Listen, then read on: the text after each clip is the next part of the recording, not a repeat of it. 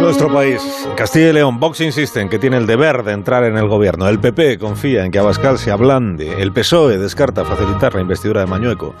Le pregunto a Fernando Onega cómo se consigue cuadrar este círculo. Fernando, buenos días. Muy buenos días, Alsina. Pues me temo que bastante mal. Creo que has dibujado perfectamente el drama, o como dices, la cuadratura del círculo. Si Vox solo votará a Mañueco si entra en el gobierno.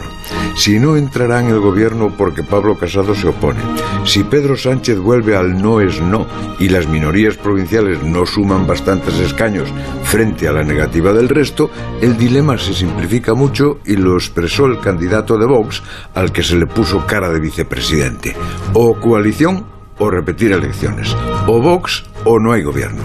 Ni Abascal soñó nunca con tal poderío, ni este país se encontró nunca ante un riesgo de bloqueo tan evidente, ni la estrategia del PP podía imaginar un choque tan insólito como brutal.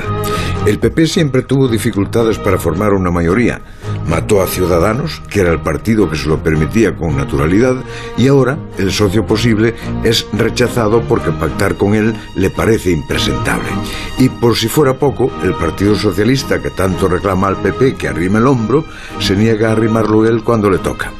Señoras y señores, estamos ante el peor escenario postelectoral.